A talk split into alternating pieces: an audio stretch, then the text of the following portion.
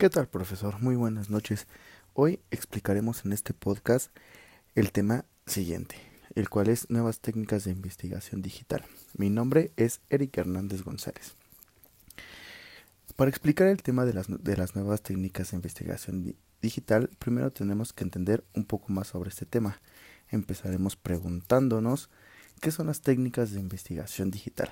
Pues básicamente podemos definir los métodos digitales como un diseño de investigación donde toman parte fenómenos, objetos, campos de observación, marcos teóricos, categorías, comunidades, sujetos o prácticas digitales donde se generan, también donde se, se generan, se utilizan, almacenan, analizan o modelan datos digitales por medio de las herramientas y técnicas que bien se pueden ser digitales o tradicionales. Es un momento de grandes cambios y novedades tecnológicas.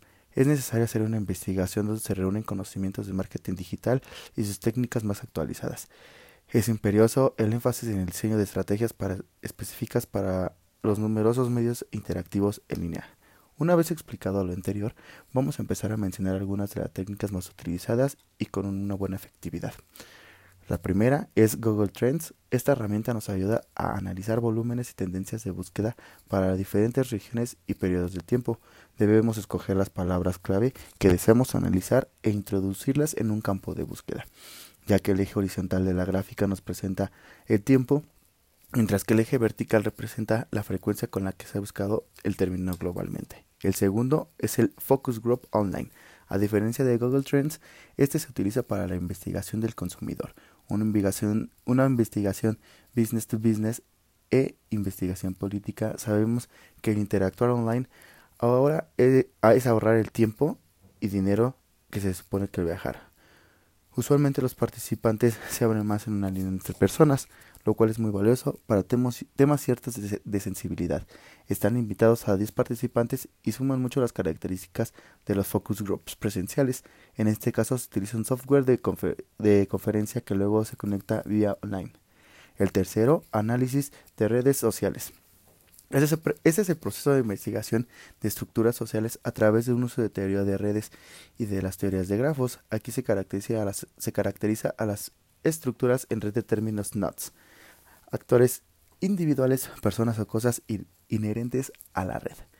Y los vínculos, bordes o conexiones ya sean relacionados o interrelacionados con los que se conectan. Estos son ejemplos de las estructuras sociales comúnmente visualizadas. A través de del análisis de red social incluye redes de medios sociales, la viralización de memes, circulación de información, redes de amigos y conocidos. También engloba redes de negocios, redes de conocimiento, relaciones sociales, grafos de colaboración y parentesco. También tenemos a Social Bakers.